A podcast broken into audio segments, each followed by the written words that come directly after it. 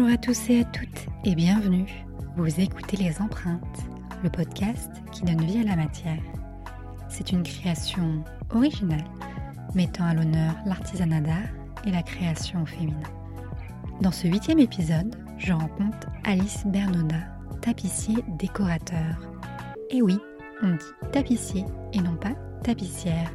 Comme quoi, chaque rencontre est source d'apprentissage et vous allez découvrir pourquoi vous aussi dans quelques instants. Bref, revenons à nos moutons. Alice est tapissier de formation et a travaillé en tant que salariée pendant 8 ans. Après une petite embardée vers le prêt-à-porter, elle a finalement retrouvé ses premiers amours en 2018 en fondant l'atelier boutique Toho. Et c'est avec la ferme intention de dépoussiérer l'image parfois vieillotte apparentée à la tapisserie qu'Alice s'attelle tous les jours à faire vivre son activité. Qui plus est, même si elle ne s'en est pas rendue compte, la sororité fait partie intégrante de l'univers Toho. Et oui, la boutique met en valeur d'autres créatrices en exposant leurs travaux. Initialement, j'ai rencontré Alice grâce au réseau d'entrepreneuses lyonnaises Lady Boss. Nous nous sommes croisés subrepticement aux apéros organisés par la talentueuse Virginie Lourilou, alias The Cheerleader. Et puis, quand j'ai souhaité écrire un épisode autour de la tapisserie et du métier de tapissier, n'ai pas eu à chercher longtemps. On ne peut pas dire que la vie lui ait fait des cadeaux, et pourtant, à mon sens, Alice est un extraordinaire exemple de courage et de résilience. Je tiens à vous prévenir que l'épisode évoque des sujets difficiles, mais qui ont toute leur place dans ce podcast, car ils font partie intégrante de la vie.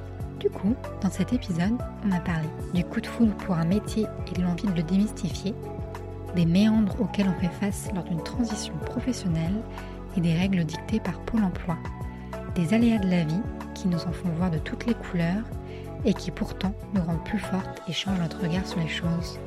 Et bien sûr, de fauteuils, de coussins, de tapisserie et de savoir-faire. Cet épisode a été enregistré dans l'atelier boutique d'Alice lors de sa pause déjeuner et c'était vraiment très chouette. Allez, je ne vous en dis pas plus et je vous laisse découvrir notre conversation. Je vous souhaite une belle écoute et vous retrouve à la fin de cet épisode. Salut Alice Salut Comment tu vas? Ça va bien, merci. Surtout avec cette, euh, cette moto qui passe derrière. non, surtout avec la, cette première semaine de, de déconfinement. Ouais. C'est un peu particulier. Ah non, c'est un hélicoptère. Ouais, mais en fait, il se passe beaucoup de choses en ce moment euh, à Lyon. C'est étonnant. Euh, écoute, ça va pas trop mal.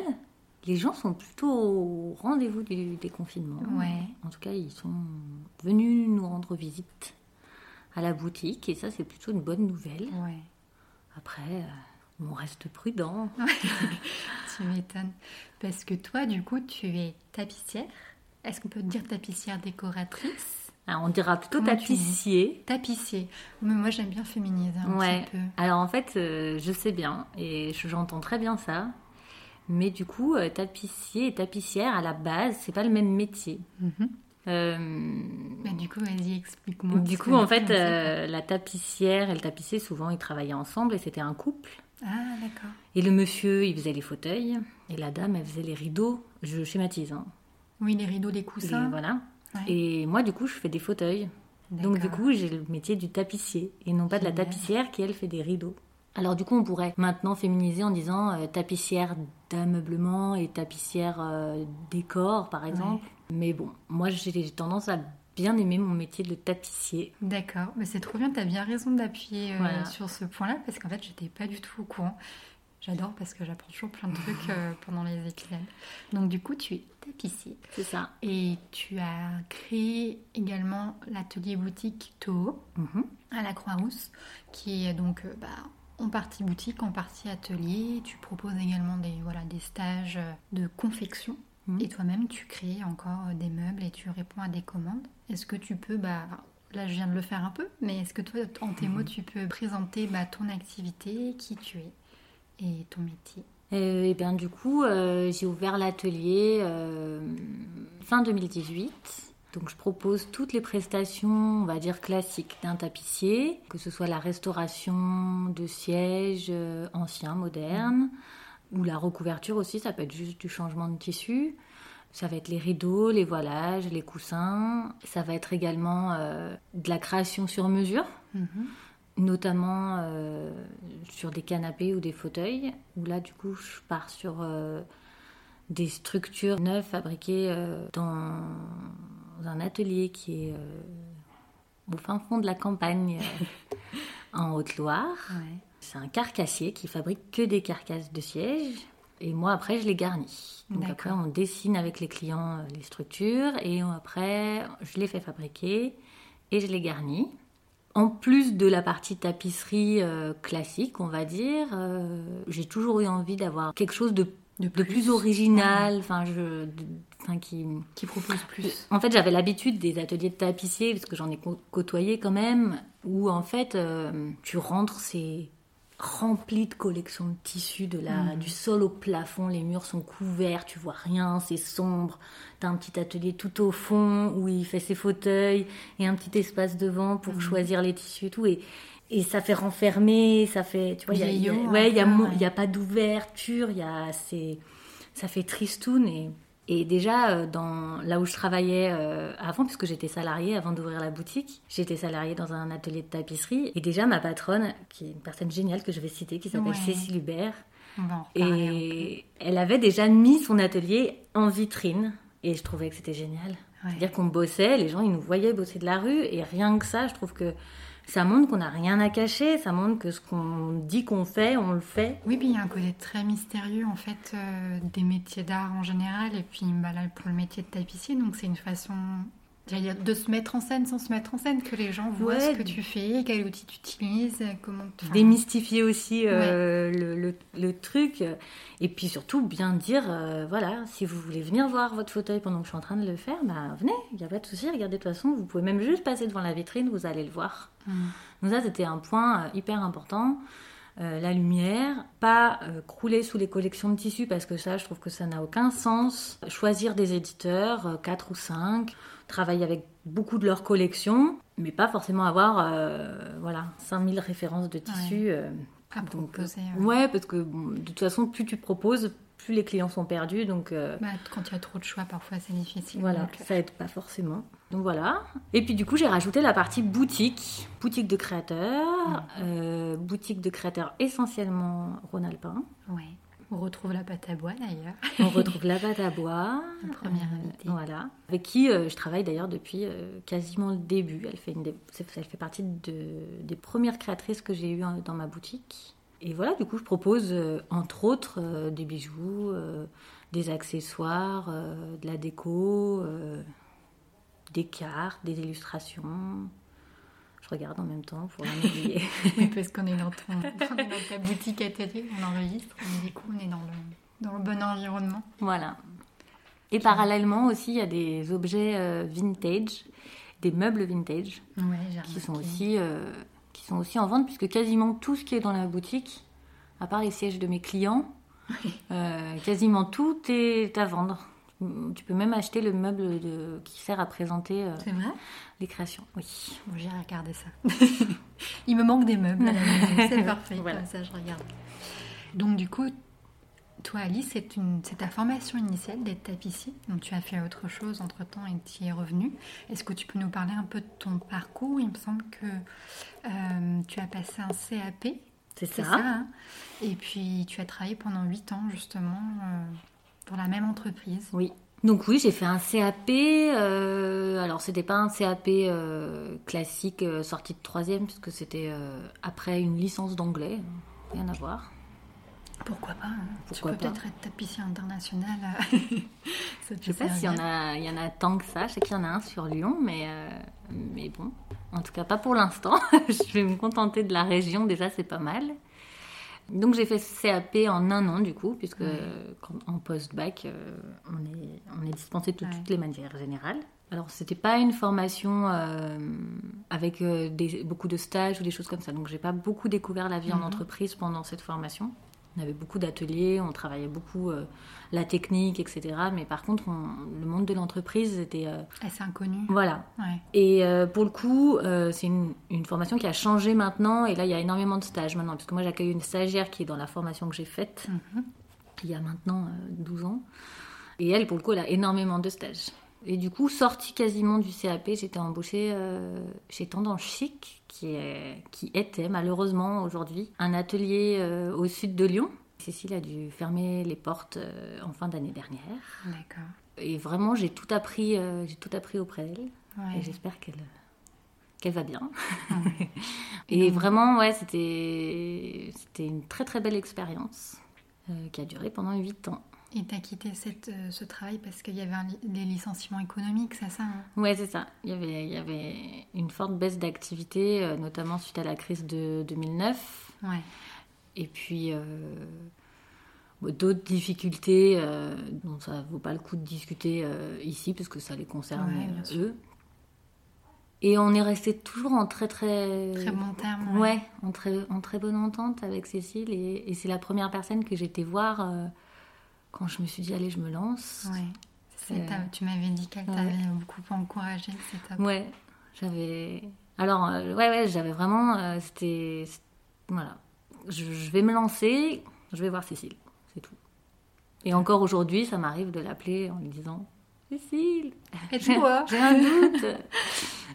Aidez-moi, parce que je la vous vois. C'est vrai Ce encore qui fait beaucoup. Ouais, ça amuse beaucoup les gens autour de nous, parce que c'est vrai qu'on se connaît depuis tellement longtemps. En plus, on nous prenait pour, euh, pour des sœurs. On, on disait qu'on travaillait en famille. Et puis on se vous voit, nous, depuis tout le temps. Mais alors, ça, moi, j'adore le vouvoiement. Je fais partie des gens qui aiment le vouvoiement. Euh, ça, peut être- ça peut générer de grands débats, d'ailleurs. Mais moi, je... Enfin, on- sans même parler de manque de respect ou rien, parce qu'on peut tutoyer quelqu'un et être tout à fait respectueux. Il y a un truc qui me plaît bien dans le vouvoiement. Donc, tu peux être très proche de quelqu'un. Ouais, ouais, mais puis je pense que je pense qu'on connaît quand même pas mal la ville l'une de l'autre. Enfin voilà, on a partagé quand même beaucoup de choses. Et on n'est jamais passé au tutoiement. Jamais. C'est toujours resté. euh, Et voilà. Pourquoi pas. Et euh, du coup, après ces 8 ans de salariat, toi, tu, tu n'as pas continué dans la voie de la tapisserie? Tu t'es accordé une sorte de parenthèse, si j'ai bien compris? une grosse parenthèse. Qu'est-ce que tu as fait après ça? Il me semble que tu as fait un VAE. Tu as profité Ouais, du une- chômage une pour VAE, te du former un petit peu. Une VAE, pardon. Ouais. Alors du coup, ouais, j'étais au chômage. J'ai cherché hein, du boulot euh, pardon, dans la tapisserie, mais euh, comme j'avais pas du tout l'ambition de monter quoi que ce soit, Ouais. à cette époque-là euh, et que euh, malgré, je crois, deux entretiens passés auprès de tapissiers de la région, bah, il y avait personne qui embauchait vraiment euh, de salariés. J'avais vraiment une chance euh, Mm. inouïe hein, de, de Ouais, c'est trouver du boulot chez, C'est difficile chez de Cécile. trouver euh, du travail dans ce C'est très compliqué si tu veux pas monter ton atelier, tr- trouver un, un emploi salarié chez un artisan, de toute façon, ça reste quand même quelque chose de compliqué. Enfin, moi, maintenant, je suis dans la position de l'employeur. de l'employeur potentiel, voilà, et, et- et je suis au questionnement de dire, bah, là, je suis à la phase où je commence à avoir un peu trop de boulot pour moi toute seule, Mhm. mais où je suis pas sûre d'avoir vraiment assez de boulot pour deux. Ouais. Donc euh, voilà, c'est toujours, euh, toujours très compliqué. Et du coup, euh, bah, j'ai pas trouvé, hein, j'ai pas été prise. euh, donc je me suis tournée vers d'autres choses. J'ai fait, j'ai fait les, les concours de d'entrée, je sais pas comment on dit, c'est pas des concours d'entrée, mais euh, c'est des examens euh, de pratique et, euh, des tests psychologiques. Non, pas pour la validation d'acquis, j'ai fait ça pour rentrer chez Hermès. Il y a tout un, Ah, un yes, un processus process, euh, ouais. qui- est très très très long et très coûteux aussi en énergie, Ouais, honnêtement. J'imagine. ouais. Que tu as le droit de faire qu'une fois, donc si tu rates, c'est fini. Qui est éliminatoire à chaque étape. Et du coup, bah, j'ai tout réussi, mais à la fin, j'étais sur liste d'attente Ouais. Parce qu'ils prenaient genre 4 personnes. euh, Ouais, c'est les maisons d'exception, 200, donc j'imagine que ouais. être vraiment très très C'est strict. ça.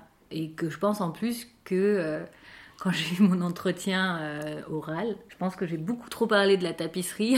Ils se sont dit, celle-là, elle aime quand même vraiment bien son métier. Est-ce qu'elle fera vraiment une, une bonne maroquinière? Je suis pas sûre. Enfin bref, je suis pas sûre que je me sois très bien vendue euh, auprès d'eux. Donc bon, euh, voilà. Et puis bah euh, voilà, la rentrée est venue et puis euh, il n'y avait pas de place pour les gens sur la liste d'attente parce que quand tu es pris à un truc comme ça, à moins de d'un événement vraiment euh, Ouais. qui change ta vie, je pense que tu y vas, quoi qu'il arrive. Donc, entre-temps, comme tu disais, j'ai fait aussi une VAE pour euh, obtenir mon bac pro. ouais. C'était une étape Voilà. Ouais, pff, pour moi, ça n'a pas un intérêt euh, flagrants.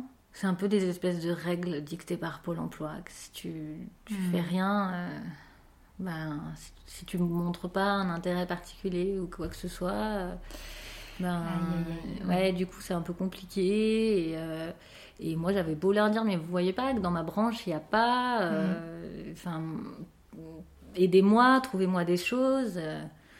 Il me proposait, voilà, il me proposait des, des, des jobs qui étaient juste euh, pas compatibles, quoi, enfin, qui, a- qui avaient Ouais. rien à voir avec mon métier, euh, pour par exemple euh, faire du patronage, c'est-à-dire, Ouais. euh, euh, ben, j'ai un patron, euh, peut-être pour l'ameublement, mais peu importe, un patron d'un coussin, par exemple, il faut, euh, et je passe ma journée à couper des patrons de, des, des tissus selon un patron pour Mhm. quelqu'un de derrière qui va les coudre. Ouais. Voilà, ça me, ça me correspondait pas trop. Ouais. Après, ça, c'est aussi un peu le souci de, de Pôle emploi, c'est que. Ou même de la. Moi, j'aime bien appeler ça des périodes d'exploration quand tu es en. soit en recherche d'emploi, soit en, soit en arrêt, ou. Parce que. Il y a un côté très culpabilisant. Et en fait, Mm. tu n'as pas le droit d'être dans une forme de vacuité. En fait, euh, De Et pas tu n'as savoir pas- vers où aller. euh, tu sais pas. Oui, tu n'as pas le droit de ne pas savoir où tu vas, ou même quand tu sais où tu vas, si, ça, si tu rentres pas dans une case, c'est. Il faut absolument que tu travailles, il faut absolument que tu rentres dans cette case. Et ouais, c'est ça. En l'occurrence, soit c'est parce que tu es tapissier, mais tu as plein d'autres métiers où on te propose des missions qui n'ont aucun intérêt pour toi ou qui sont pas du tout ça. compatibles et ça n'a pas de sens. Je pense que ça pas- tend un petit peu à changer, euh, J'espère, en tout cas, je pense que vraiment ils sont très limités de par euh, bah, voilà, des recherches par mots-clés, des choses comme ça qui font que du coup, au bout d'un moment, euh, bah, ça tourne en rond et en fait, euh, toi, tu trouves pas ton intérêt parce que ils peuvent pas en fait. C'est même pas qu'ils ont qu'ils sont pas doués ou qu'ils font pas leur métier, c'est juste qu'ils Pas peuvent tout, pas te ouais. proposer des choses euh, qui vont te correspondre qu'ils n'ont pas non plus les capacités forcément de te proposer des formations pour t'aider à faire Mm. des choses. Bref, moi, la seule chose qu'on m'a proposé, c'était de faire une VAE. Donc, ça a été financé par Pôle emploi. D'accord. Et donc, c'est une validation d'acquis par l'expérience. Et donc, j'ai passé mon bac pro de tapissier d'ameublement à l'oral. Enfin, pour dire à quel point c'est. Pour un euh, métier pratique, c'est quand même. Voilà, euh, c'est un enfin, peu. euh, c'est un peu. Alors, à l'écrit et à l'oral, c'est un. Voilà. Donc, le but est de décrire toutes les étapes de création, euh, Mm. de confection d'un siège, etc. Mais c'est très fastidieux. Et puis, bon, je sais pas si c'est. euh, ça aboutit vraiment à quelque chose de très concret, mais bon. Donc j'ai fait ça. euh, et puis au bout d'un moment, il fallait que je travaille puisque j'en avais marre. Et du coup, là, je me suis euh, trouvée vers un, tournée vers un boulot euh, alimentaire. Mhm. J'étais vendeuse de prêt-à-porter dans une grande enseigne. Ça t'y a plu? Ce qui m'a plu, c'est déjà que je travaille avec une amie, avec Jennifer, je vais dire même. et, euh, et Son prénom sera mentionné dans ce podcast. voilà, comme ça je pourrais lui dire, va écouter, t'y es. Et puis le, le côté un peu travail d'équipe, Ouais. même si honnêtement, euh, ça fait ses limites. Oui, oui. Mais fois, j'ai travaillé en prêt-à-porter aussi. On est bien aussi quand on est tout seul. Mais euh, non, il y avait un côté euh, d'avoir des collègues et tout, que moi j'avais pas vraiment connu parce que, parce que quand je travaillais avec Cécile, j'étais salariée, c'était la patronne, enfin on, voilà, on déjeunait pas ensemble tous les midis ou des choses comme ça, ce que tu fais avec tes collègues de, de boulot en temps normal quoi. Mm, mm. Donc euh, voilà, ça c'était plutôt euh, intéressant. Après, honnêtement, euh, non, vraiment, ça m'a pas plu. Ok. Ça m'a pas plu. euh, J'ai appris des choses. Je suis pas totalement négative. J'ai appris des choses sur euh, sur certaines euh, certaines choses qu'il faut savoir, par exemple pour euh, En technique de vente, peut-être voilà technique Ouais. de vente ou pour de la mise en vitrine ou des choses comme ça que je suis même pas sûre que j'applique vraiment au jour d'aujourd'hui. Mais hum, il y avait des choses intéressantes. Euh, en merchandising aussi, des Mm. fois, ils, te donnent des trucs et des astuces, il faut les, il faut les remanier pour sortir du prêt-à-porter. hein, mais... mais après, sinon, l'ambiance, euh, le côté très compétitif, euh, le, côté euh, résultat et machin et tout. Ça, c'est terrible. Moi, Euh. j'ai- bah, j'ai fait du prêt... Enfin, je travaille en prêt-à-porter chez Camaillot, très exactement. Euh, en petit boulot comme ça et tout. Et je me rappelle, on fonctionnait un petit peu par roulement, par équipe. On était positionnés dans le magasin pendant la journée ça. et tout. Et on devait faire de la réclame. du quoi. zoning. Ouais, du zoning et de la réclame. Et je me rappelle, euh, elle me mettait devant, tu sais. Alors en plus, c'était un mois de novembre, il faisait super ça. froid, t'as les portes qui arrêtaient pas de s'ouvrir et tout.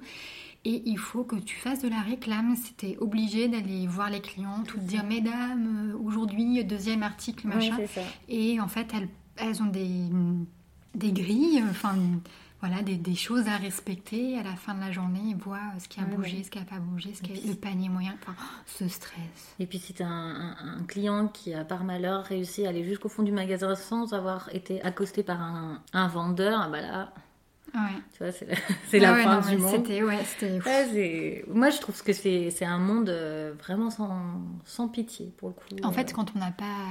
Quand on n'y a pas été, on se rend pas compte de ce que c'est. Ouais. Mais je pense que c'est comme beaucoup de métiers, mais Oui, pour le coup. euh, Donc du coup, on regarde plus du tout les vendeuses de la même façon. Mm. Tu sais, tu vois, quand toi-même t'es cliente, bah si tu, tu fais toujours un, déjà un petit sourire, tu dis bonjour et puis bonjour. tu dis Ouais, gentiment je vous remercie et tout, euh, voilà. Mais en Tu fait, sais que si elle vient t'adresser la parole, pas c'est pour pas qu'elle en a envie, c'est juste qu'elle a pas le choix en fait. On lui a demandé de le faire. c'est clair. Et ouais. Et du coup, euh, ce qui s'est passé, c'est que toi, bah, c'est va dire ta vie personnelle qui a fait que il y a d'autres projets qui se sont mis en place. T'as Oui. as eu un petit garçon. Oui, du coup, j'étais j'étais enceinte euh, et j'ai accouché en 2017, du coup, d'un petit Augustin. Et c'est là que les, C'est là que les ennuis ont commencé. Je me suis fait une note. je l'ai mis quand la vie te met des tatanes. oui, Parce que bah, là, je crois que. c'est un peu acharné. Non, Ouais. Mais non, mais je trouve. Enfin, on va en parler là et je trouve ça. Bah, merci déjà d'en parler et puis de. Enfin, d'échanger sur le sujet parce que bah, je le préviens, c'est pas forcément un sujet qui est loin d'être facile, mais c'est la vie, donc c'est Ouais. important d'en parler. Toi, déjà, ce qui s'est passé, c'est que du coup, tu as vécu l'expérience de la dépression postpartum. Bon, en l'occurrence, moi, je n'ai pas d'enfant, pas encore, et je ne sais pas du coup ce que c'est que d'être mère et encore moins cette expérience. Est-ce que tu peux nous en parler un petit peu? Parce que déjà, dans ta position de femme, de mère, et puis aussi de, j'allais dire d'artisan, comment tu as fait pour gérer tout ça? Bah déjà, ça tombe un peu sur le coin du nez, hein, euh, Ouais. cette affaire-là. Euh, pourtant, moi, je suis quelqu'un, enfin, j'ai une mère qui, qui est issue du milieu médical. euh, Mm. J'ai toujours été très sensibilisée à plein de problèmes euh, de ce genre, comme Ouais. la dépression du postpartum. Et, euh, et du coup, j'étais bien, bien loin d'imaginer que ça pouvait m'arriver. Ouais. Mais bon, je pense que toutes les personnes qui passent par là sont dans le même cas. Après, euh, je saurais pas décrire trop comment ça arrive. Ouais.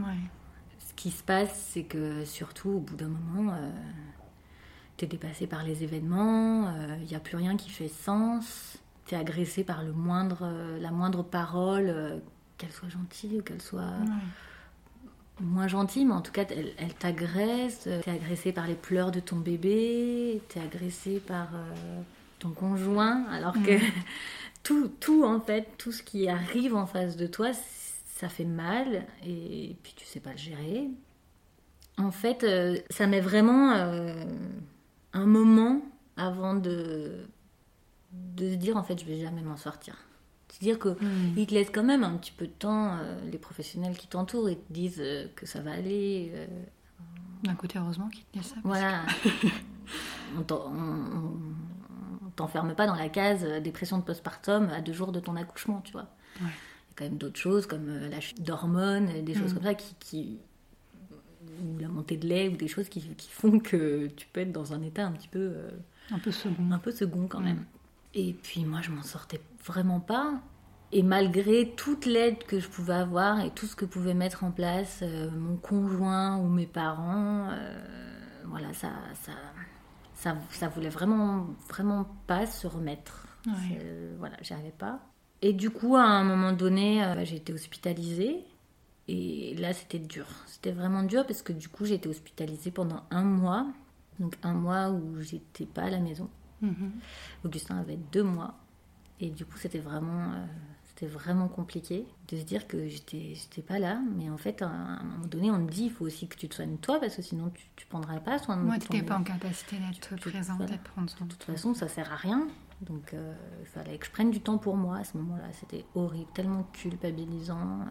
Puis tu te dis que t'as un peu tout foiré, alors que c'est pas le cas. C'est pas une histoire de foiré ou quoi que ce soit. Et puis, euh, et puis t'as fait du mieux que t'as pu. Et puis, ça s'est passé comme ça.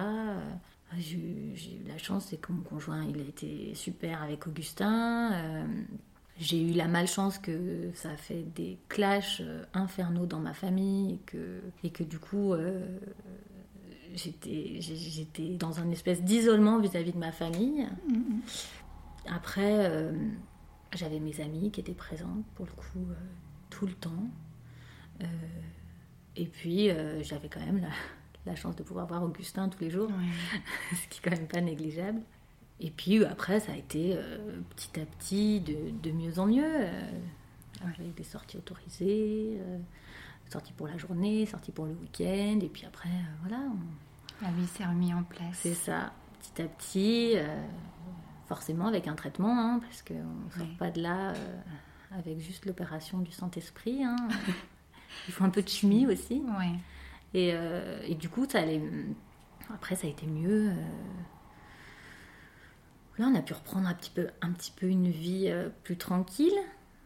Euh, après, j'ai eu un accompagnement aussi euh, intéressant de, de Natesia, où là, on allait une, journée par semaine avec Augustin dans un service vraiment dédié pour renouer des liens entre les bébés et les mamans, pour vraiment, vraiment aider, aider à se retrouver. Ouais comme quoi on peut tout à fait s'en sortir. Donc c'est bien aussi. Et la deuxième tatane. c'est ça. Et la deuxième tatane. Euh, deuxième tatane, ouais. Et là, euh, du coup, on va arriver en, en octobre, je crois, 2000, 2017. Euh, je, je, préviens que je suis nulle avec les dates, donc j'ai beaucoup de bugs. Il se trouve que ça faisait plusieurs années que j'étais suivie par le centre Léon Bérard euh, parce que je suis porteuse en fait euh, de la mutation génétique du gène BRCA2 qui prédispose au cancer du sein. Et ça, ça aussi déjà. c'est ça. Donc j'étais déjà suivie euh, depuis, depuis mes 30 ans, depuis même mes 28 ans, je dis des bêtises. Et donc à partir du moment où j'ai su que j'étais porteuse, j'avais un suivi annuel et puis ce suivi, il avait été décalé euh, de par la naissance d'Augustin, il se faisait en début d'année, et puis j'étais en train d'allaiter, donc en gros, euh, je ne pouvais pas faire de test euh, qui consistait en IRM, échographie, mammographie, ça, quand tu es en train d'allaiter, t'oublies. Donc on avait dit, bon, on décale à la fin de, de l'allaitement, puis bon, à la fin de l'allaitement, j'étais à l'hôpital pour la dépression du postpartum. Ça, c'est un, peu, un peu duré dans le temps, etc. Et du coup, j'ai fait mes examens en septembre. Et là, il trouve quelque chose. Oups. Oups. C'était pas la première fois qu'il trouvait quelque chose, mais je le sentais mal quand même. Et puis là, ils me disent que, ben non, non, c'est ce qu'ils appellent un carcinome canalaire in situ euh, et qu'il va falloir opérer. Donc voilà, on en était là. Ils te disent, ben. Il y a plusieurs, euh, plusieurs choix. Soit on enlève juste la tumeur qui était microscopique. Hein. Je tiens à dire mhm. que vraiment c'était un truc euh, tout petit. Hein. Euh, soit on enlève la tumeur, mais après, il y a, selon analyse des tissus, on peut devoir avoir à retourner pour réenlever un petit peu plus si on n'a pas enlevé suffisamment, etc. Soit, étant donné votre situation euh, et le, la prédisposition génétique, on, fait une mastectomie, donc on enlève le sein. Mm. Et puis, tant qu'à faire, si vous êtes d'accord, on pourrait aussi enlever l'autre, comme ça on prend aucun risque. Et là, euh, bah, c'est quand même pas facile. Donc c'est des, décisions à prendre. Et donc j'ai pris la décision de la mastectomie bilatérale avec reconstruction immédiate par prothèse. Et donc euh, voilà, l'opération se passe bien. Je suis hospitalisée que trois jours parce que euh, c'est le temps, enfin tu as des drains pour, pour évacuer tous les liquides. Et puis au bout d'un moment, quand, quand, ça coule plus, tu te laisses rentrer chez toi. ça se passe plutôt pas trop mal en fait. J'étais étonnamment pas du tout angoissée par cette opération. Euh, et, puis, euh, et puis ça devait s'arrêter là. Sauf que euh, bah, quand je revois la chirurgienne pour le suivi post-op, elle me dit que ben, malheureusement, l'anapath a révélé que le cancer qui était in situ, c'est-à-dire à un endroit donné, pas du tout de risque que ça se propage, il était passé à un infiltrant. Et là, infiltrant, ben, c'est pas bon du tout. Ouais ça veut dire qu'il y a des risques qui se soient baladés ailleurs euh, dans le corps. Et donc là, eh ben, ça ne s'arrête pas là du coup. On passe à la chimio. Euh, vu que j'avais déjà l'opération, pas de radiothérapie, puisque de toute façon j'avais déjà, j'avais déjà fait ma reconstruction, mhm. euh, et du coup la mastectomie. Donc pas de radiothérapie, mais une chimio. Alors c'est un petit cycle de 12, de 12 séances. Avant tout ça, on fait un, un TEP scan pour, euh, pour vérifier déjà, savoir s'il n'y a pas d'autres zones qui sont un petit peu inquiétantes, ce qui n'était pas le cas. Et après, on enchaîne avec euh, ces 12 semaines de chimio jusqu'à fin mai. Bientôt le jour anniversaire de la fin de la chimio. Et, et voilà, c'était une période encore un petit peu difficile. Moi, ce qui m'impressionne beaucoup dans ton, ouais, dans ton parcours, dans ton histoire, parce que tu es jeune quand même, tu as 35 ans, donc c'est enfin, cette résilience dont tu fais preuve. quoi. Oui, alors ça, par euh, contre, je ne saurais pas dire d'où ça vient. Euh, je, je, peux même dire que ça m'étonnait moi-même. Enfin, ouais. Le jour où je suis sortie de chez la chirurgienne, du, cabinet de la chirurgienne où elle m'a dit bah désolé mais là on enchaîne à la chimio vous allez rencontrer l'oncologue et tout machin. Mm. là il n'y avait plus rien qui existait dans le monde. Enfin j'étais au bout au bout. Et puis après euh, bah tu te dis allez je me mets en mode guerrière et j'y vais quoi. De toute façon il n'y a pas le choix. C'est c'est ça ou rien. Donc voilà mode guerrière et puis euh, et puis ça marche bien. Euh, la chimio s'est pas trop mal passé. J'ai pas eu énormément, énormément de d'effets secondaires. J'ai quand même perdu mes cheveux, hein. mm. et tous les autres poils d'ailleurs. bien dégoûté qui repoussent tous. euh, j'ai perdu mes cheveux, j'étais très très fatiguée, j'étais moins mm. disponible pour mon fils. Enfin voilà, tout plein de choses comme ça euh, qui font que c'est difficile, euh, que c'est vraiment un mauvais moment à passer. Mais voilà, je sais qu'il y a, des, il y a quand même des, des effets secondaires qui sont vraiment difficiles, qui perdurent dans le temps, même après les mm. traitements. Tout ça, moi, je l'ai pas eu. Donc, du coup, je, je m'estime plutôt euh, chanceuse de ce mm. point de vue-là. Euh, une fois que c'était fini, c'était fini, quoi. Je pouvais passer à autre chose. Ouais. Puis ça, ça a changé les choses. Euh, enfin, ça, ça, a changé ta façon de voir les choses, peut-être dans la vie. Enfin, j'imagine. Oui. Bah, forcément. forcément, avec L'arrivée derrière, enfin la création de Toho, ce que j'ai trouvé génial, c'est que tu te balades dans la rue, tu vois un local, il y a écrit à vendre et tu te dis ok je le veux. C'est ça. T'appelles, dis toi visiter, tu le prends et surtout tu prends le local mais t'as pas encore d'activité. Ouais. T'as pas encore d'idée d'activité. J'ai fait les choses un peu à l'envers. J'ai fait. Alors l'idée de l'activité. Euh, oui, parce que ça a été un déclic pour toi de te dire je repars du coup sur mon Techniquement, je l'avais depuis longtemps. Ouais. ouais. En y réfléchissant, je l'avais depuis longtemps. J'avais, je savais que j'avais envie de faire quelque chose comme ça. Après, c'était plutôt de là à me dire que j'en avais le courage, ou que j'en avais l'énergie, ou que j'en avais vraiment la volonté, ou que j'avais vraiment envie de porter tout ça sur mes épaules. Là, c'était, voilà, c'était ça qui était plus compliqué. Et puis ouais, un jour, je me suis, je me baladais avec Augustin là, et puis je suis passée devant la vitrine, et puis ce local était disponible. Et... C'était d'abord l'intérêt de me dire, mais Combien ça peut coûter un local à la Croix-Rousse? Vraiment, c'est étonnant. Et du coup, j'ai pris en photo le, panneau. Il a dû s'écouler peut-être une ou deux semaines avant que, que j'aille voir sur le site euh, de l'agence. Et puis je me suis dit, oh mais attends, c'est peut-être faisable en fait. bah, j'ai été voir Cécile pour lui demander des conseils. Euh, j'ai rencontré euh, Alexis de la société J'accède qui m'épaule aussi depuis le début. J'ai eu les agents immobiliers de l'agence Sextant qui m'ont aussi bien aidé pour monter mon dossier et tout ça. Et puis il y a un moment donné où euh, bah, il fallait signer le compromis, mais j'avais pas de sirette. Donc je faisais tout en mon nom pour le, compte d'une société en formation, et puis il fallait trouver un nom, et puis il fallait faire tout ça en peu de temps, mm. sans cheveux, euh, en allant voir le banquier, mais pour pas qu'il se dise euh, bah, elle a l'air quand même bien malade cette dame, est-ce qu'on va vraiment lui prêter de l'argent et tout? Donc ça aussi, il mm, faut, mm. se dire que ça peut ne pas être euh, une évidence, mais ça s'est fait. J'ai eu plutôt des bonnes ondes à ce moment-là. Enfin. voilà. Et du coup, euh, j'ai pu ouvrir en euh, octobre 2018. Et du coup, To, ça vient d'où? Et du coup, To, ça, c'est un mot estonien qui veut dire travailler. Et euh, ça a été très compliqué de trouver ce nom. La société s'appelle pas du tout Toho, d'ailleurs, c'est vraiment juste le nom d'enseigne. Parce que je n'avais pas trouvé à l'époque. Donc j'ai pris un nom un peu euh, à l'arrache. C'est difficile de trouver un nom. C'est difficile de trouver un nom. de marque. Et puis euh, j'avais envie surtout de quelque chose en fait qui, qui soit joli, qui, a, qui ait une esthétique. Hmm. Et puis qui veuille dire quelque chose. Parce que trouver un joli mot, je trouve que c'est pas très compliqué. Mais trouver un joli mot qui veuille dire quelque chose euh, de cohérent avec mon activité, c'était pas forcément euh, si évident que ça. Et en français, je trouvais rien. Hmm. Et du coup, comme tu dis, euh, bah, j'ai eu recours à Google Translate pour trouver euh, tous les mots possibles, imaginables, dans toutes les langues. J'ai dû même chercher dans du malawi ou des, des, des langues complètement, euh, complètement mortes. Il devait y avoir des choses euh, assez dingues dans mes recherches. J'aimerais bien faire un petit retour là-dessus. Ouais. Et c'est comme ça que j'ai trouvé Toho. Qui se dit pas Toho d'ailleurs Oui, en estonien. comment? Alors, euh, tu, tu pourrais demander à, à Google de te le dire, parce qu'il le dit très bien. Je lui. l'insérerai peut-être du coup pour voir Ça se dit quelque chose comme te, comme ça.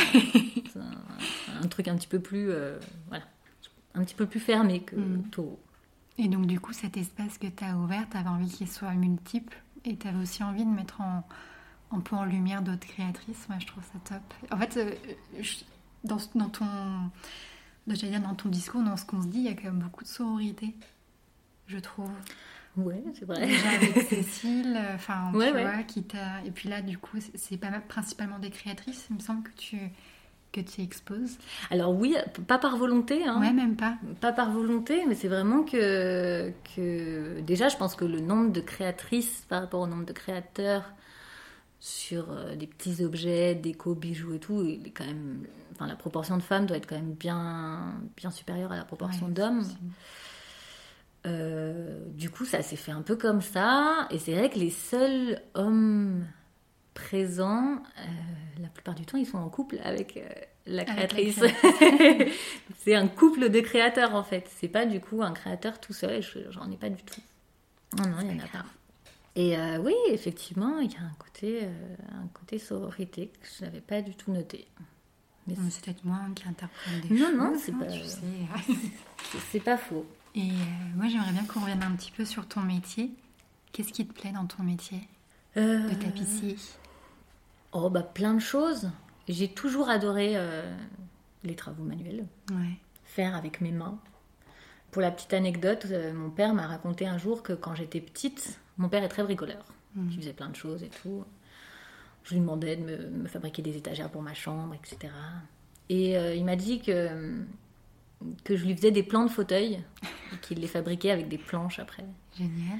Et, euh, et donc c'est rigolo de, de se dire que déjà, euh, quand j'étais plus jeune, j'avais mes petites idées sur Oui, telle chaise à tel endroit. Je me souviens très bien d'un fauteuil qui restait tellement longtemps dans ma chambre que j'avais la place. Je voulais qu'il aille à cet endroit, je voulais qu'il soit comme ça, avec un haut dossier et tout. Et ouais, c'était voilà, c'était peut-être la, la destinée. Et du coup, après, ce qui est, ce qui est sympa, c'est c'est déjà que c'est un métier très varié.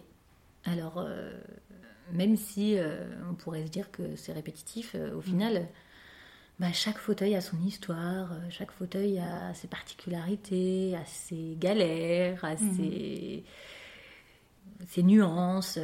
donc c'est c'est vraiment très varié. Je vais parler plus essentiellement du fauteuil parce que c'est vrai qu'au niveau, au niveau des rideaux, moi, comme euh, c'est c'est pas moi qui, C'est moins ton c'est pas oui. moi qui couds euh, tout ce qui est rideau et tout, je vais, je vais être moins. euh, je vais avoir moins de choses à raconter à ce sujet-là. En tout cas, au niveau des fauteuils, il y a vraiment plein de choses à faire. Au niveau des tissus, on peut s'éclater en mettant des tissus un peu fun sur un fauteuil avec un, un look un peu austère. Enfin voilà, il y a, il y a des choses intéressantes à faire. Genre de métier où il faut pas s'enfermer, il faut, faut garder vraiment euh, l'esprit ouvert, faut être force de proposition aussi pour les clients euh, qui n'ont pas forcément idée. Il faut pas non plus vouloir tout maîtriser, parce que finalement on travaille aussi pour des gens et ces gens ils ont des goûts et des fois ces goûts Oui. c'est pas les nôtres. C'est et clair, c'est voilà. pas toujours évident. euh, Donc on fait pas toujours des choses qu'on trouve nous magnifiques. Après le but c'est que bah, la technique soit elle toujours magnifique, quel que soit après le tissu qu'on met dessus. Et voilà, et après il y a le côté aussi création quand on fait euh, du mobilier sur mesure ou des choses comme ça. Là c'est aussi intéressant. Moi, je pense qu'on a tous un fauteuil qu'on aime dans sa vie. Enfin, je sais pas, je. Mhm, C'est possible. C'est possible. Pour le coup, euh, bah là, euh, tu vois deux, deux fauteuils qui viennent d'être faits. Et ces deux fauteuils, par exemple, ils ont une histoire sympa, c'est que c'est le papa de la cliente qui les a fabriqués. Trop bien. Et tu vois, c'est... Ouais, c'est ça. Là, pour le coup, on est sur un objet de, j'allais dire de décor, mais c'est au-delà de ça, parce que c'est... bah, tu poses tes fesses dessus, quand même. Mhm. Beaucoup. Beaucoup. Et moi, je dis qu'on a tous un fauteuil. Moi, j'en ai un qui était celui de... Enfin, pour l'instant, qui est chez ma maman.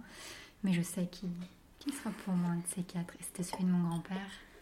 C'est de beaucoup de Il y transmission. a énormément de transmission. Il a été refait déjà, euh, retapissé, et elle tient à ce que ce soit un ou une tapissière qui, qui s'en occupe. Mais ouais, c'est. Moi j'adore m'asseoir dedans, tu vois. c'est... Et c'est quoi comme style de fauteuil tu Je sais crois que c'est un. J'allais dire un Louis XV. C'est un grand fauteuil qui est complètement euh, bâché derrière, t'as vraiment tout le tissu. D'accord. Et je t'enverrai une photo. Ouais. Elle est magnifique. Moi, je... Il faudra refaire le tissu et l'assise. Euh, mais moi, je l'aime trop. Et c'est vrai qu'on a, nous, on a un peu une, une tapissière, de- enfin, je veux dire une tapissière attitrée. Parce que même, en fait, ma demi-sœur a fait les compagnons, Ouais. euh, Audrey. Et euh, c'est parfait, ça va faire le pont vers, vers d'autres questions que je voulais te poser.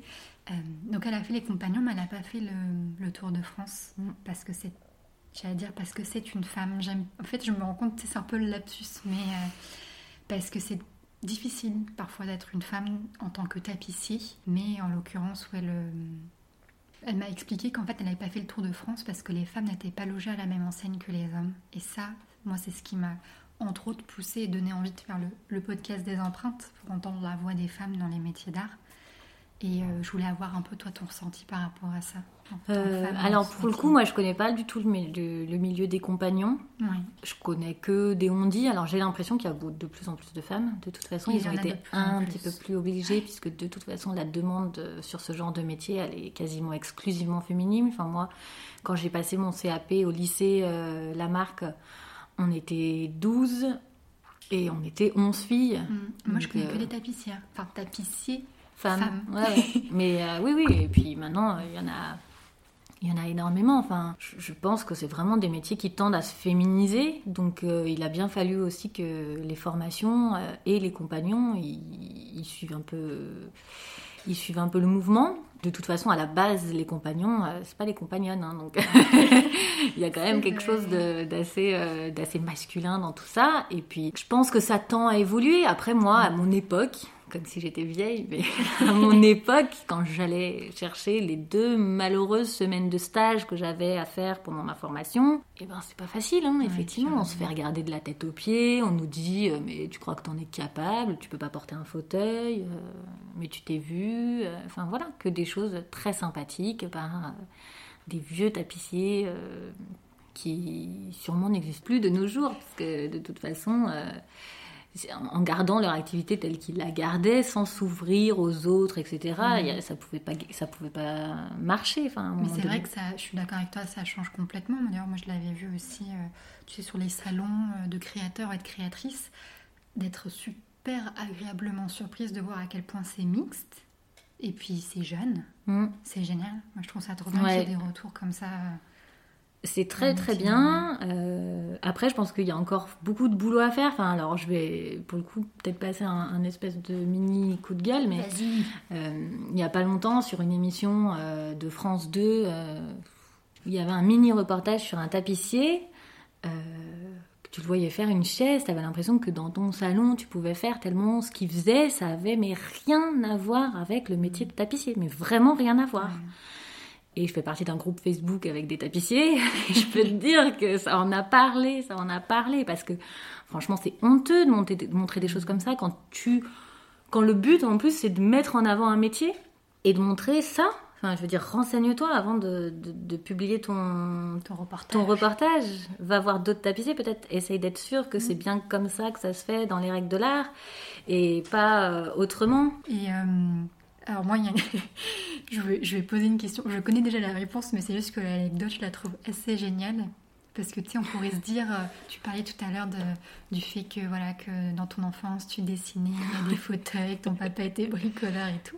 Donc on pourrait se dire, ouais, elle était euh, prédisposée à faire, ce, à faire ça. prédestinée à faire ce métier. Et en l'occurrence, ce métier-là, tu n'y as pas forcément trop pensé. Tu l'as trouvé dans le dictionnaire. Ouais. Est-ce que tu peux, Tout à fait. tu peux, tu peux raconter ça un petit peu parce que je trouve Oh. ça génial. En fait, euh, comme je disais, du, du coup, j'ai fait des études supérieures puisque j'ai fait une licence euh, d'anglais. Mhm. J'avais pas choisi ça forcément par hasard. Le but était d'obtenir un bac euh, plus 2, je crois que c'était à l'époque, mais après Ouais. c'est passé à un bac plus 3 puisque le DUG a disparu. Ça, c'était il y a longtemps Le déjà. Voilà. Pour pouvoir rentrer à l'IUFM puisque je me euh, destinais à une grande carrière d'enseignement.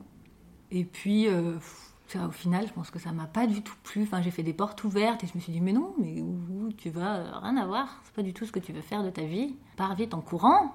Et là, j'étais perdue, mais que vais-je faire Que vais-je faire? Et puis, ma belle-mère de l'époque m'a donné un dictionnaire des métiers que j'ai feuilleté.